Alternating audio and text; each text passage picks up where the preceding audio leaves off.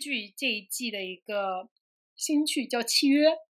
对，契约合作的伙伴是吧？对，对，它的这个主要的剧情呢，就是一个热血的警察想，他想查到他的一个呃非常尊敬的前辈的上司的去世，然后在这个过程中呢，呃，他找到了他这个上司的弟弟，嗯，他弟弟呢现在已经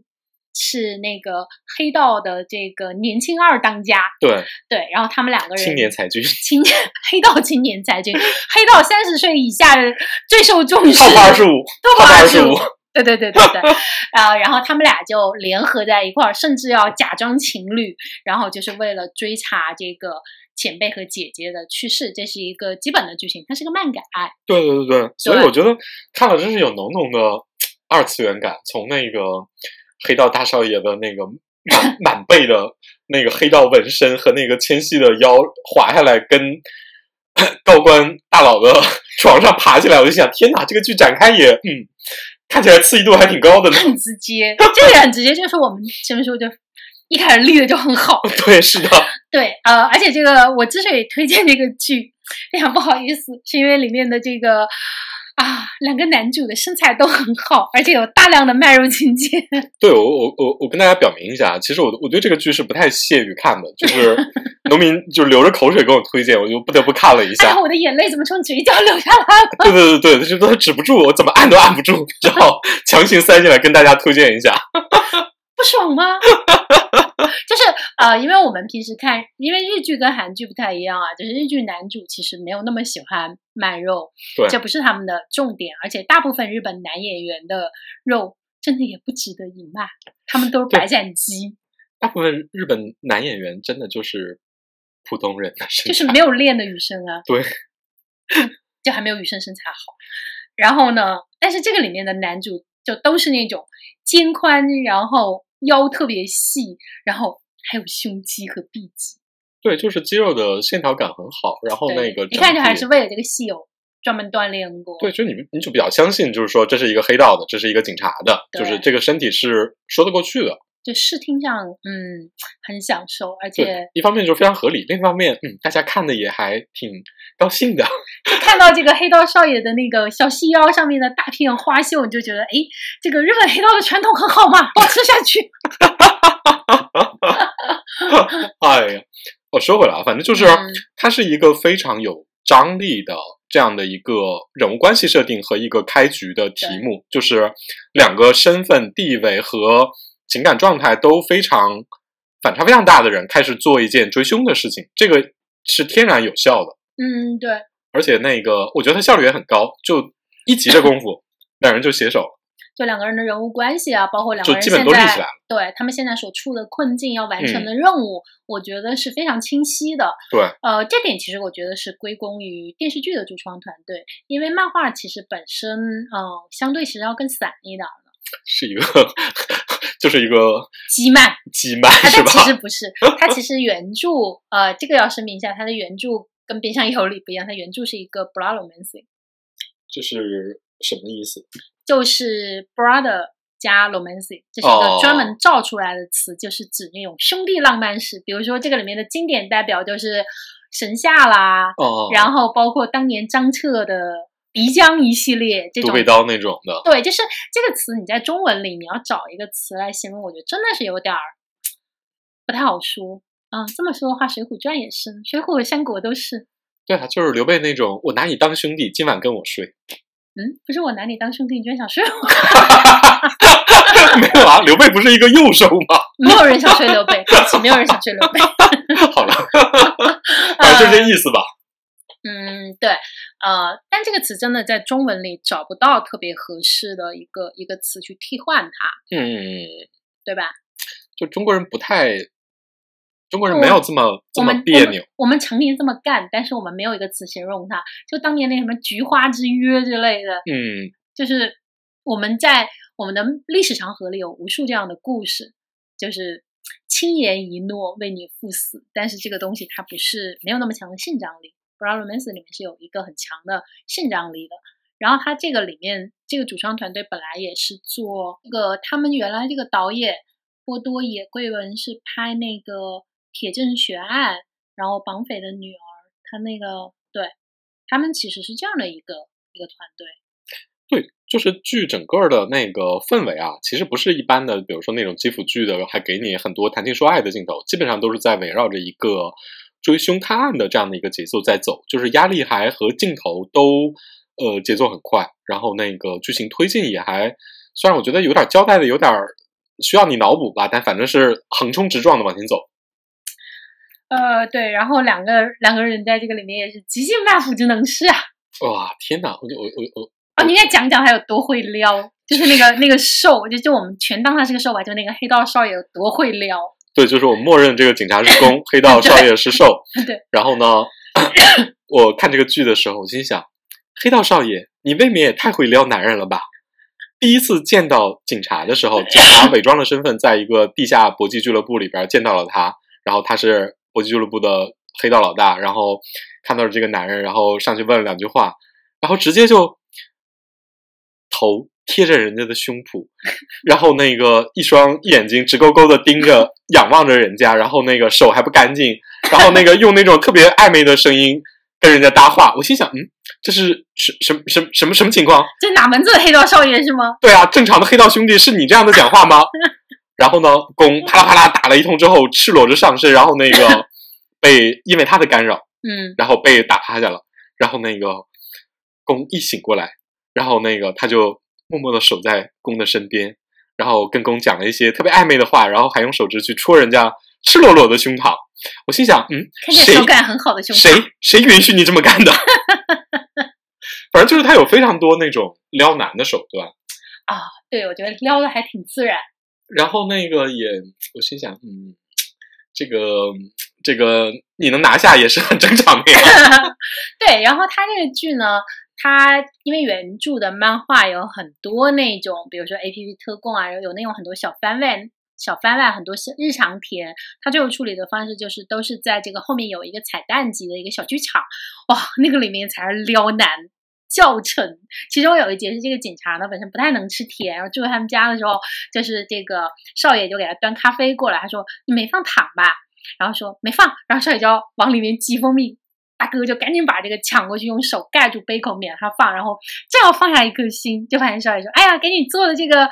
可丽饼啦了。”然后少爷就当着他的面往那个可丽饼里面挤蜂蜜，就是用眼睛直勾勾看着你往里面挤，就是一副我知道你拿我没办法。对对对对，就是那个这个剧啊，正剧部分啊，就是节奏还挺紧张的。对。然后那个，但是他们每集的最后末尾的大概两分钟有一个小番外，哇，那个番外甜的呀！我没我没有往后看那个番，后面还有什么精彩番外吗？嗯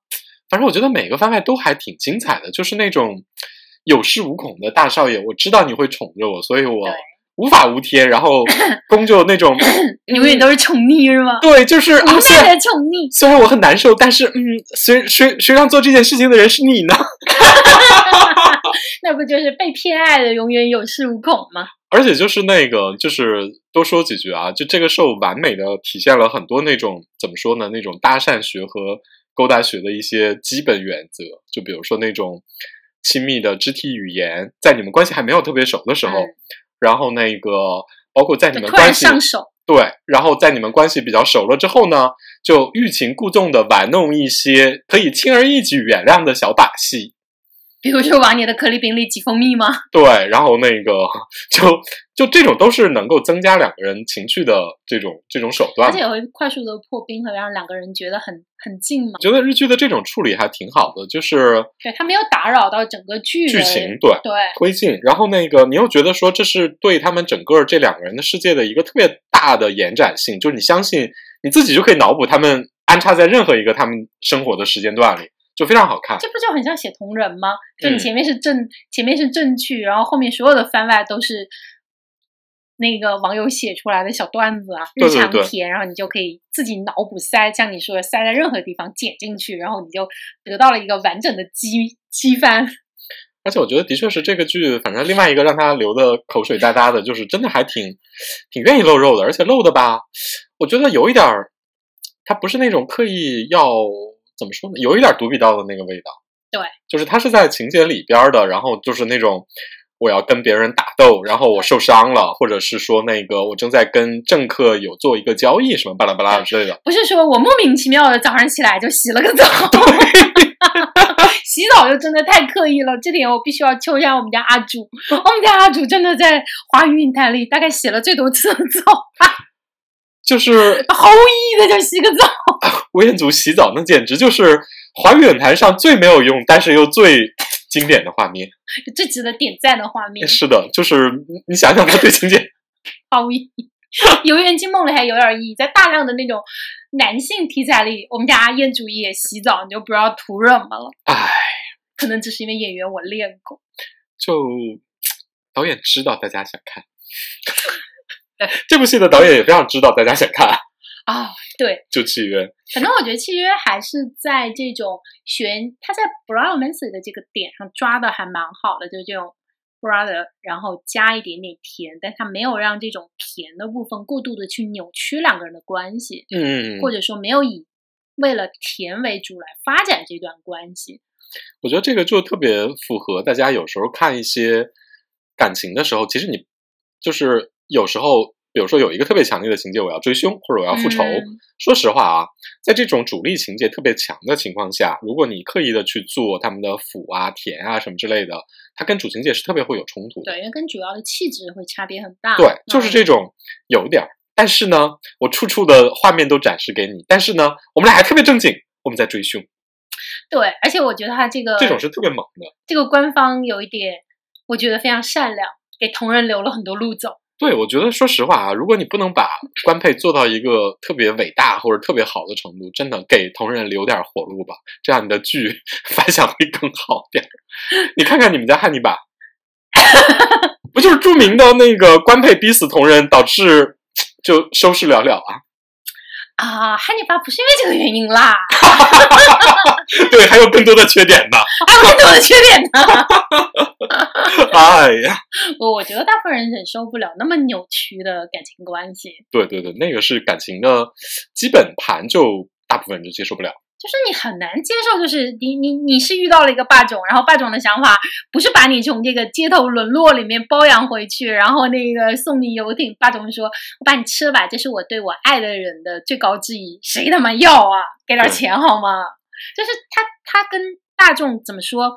我觉得这种某种意义上也是一种性幻想，它离大众的能接受的普遍意义上的幻想差得太远了。嗯，对，我觉得大众是很难接受这么血血腥的爱情故事的。就你根本就没法想象，就是就比如说你想象你是达叔，这个 是谁？不，你能想想，第一你不能代入拔叔，第二你要代入威尔，你也觉得那我可太惨了。对，就是就就比如说你 看像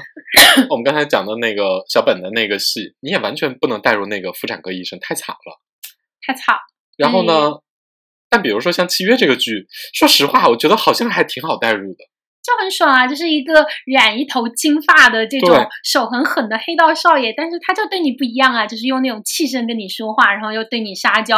这不是恋爱攻略游戏里常见的吗？没错然，后另外一个就是用热血柴犬小小刑警，对也说实话也很恋爱，也很恋爱养成。对，这个还挺挺真真的是那种那种恋爱养成游戏里特别标准的配置。哎呀，所以《契约》其实也还挺好看的。还不错吧？嗯，就忽略掉 卖肉部分，它其实也还可以。没事，儿，卖肉大家都喜欢看。我觉得比就是之前日剧这几季啊，就日剧这几季的腐剧，其实也是流量密码。对从那个大叔的爱，然后再到那个最爱，啊、再到三十岁魔法师。对，但说实话，我全都没看下去。这几个那几个都黏黏糊糊的。哦，就都是以谈恋爱为主嘛。对，大家那种，而且那种日本人的式的谈吧，说实话，你真的还是挺在那种日式的情感模式和细腻程度上，你可能嗯有一些共鸣，或者是对里边儿的一些情感话题有共鸣。但这个吧，这个我觉得挺简单粗暴的，哦，就是你直对接带入爽文情节，然后它其那实有个一，点美剧感。对，它有点美剧感。所以你就会觉得，我觉得它是一个日本之外的国家，就是大家文文化理解起来，你也也很爽。也很就是直接的能 get，对，就是而且你不觉得，就是我们前面说那几个日本的那个腐剧都很古早吗？就是日本的 B G 都已经不这么做了，你知道？唉，他们他们又把当年 B G 演过的古早情节都拿了一遍。就嗯，日本是个神奇的市场， 我也不知道怎么说好。对，但怎么说？我觉得有的时候你看看这种各国腐剧怎么拍，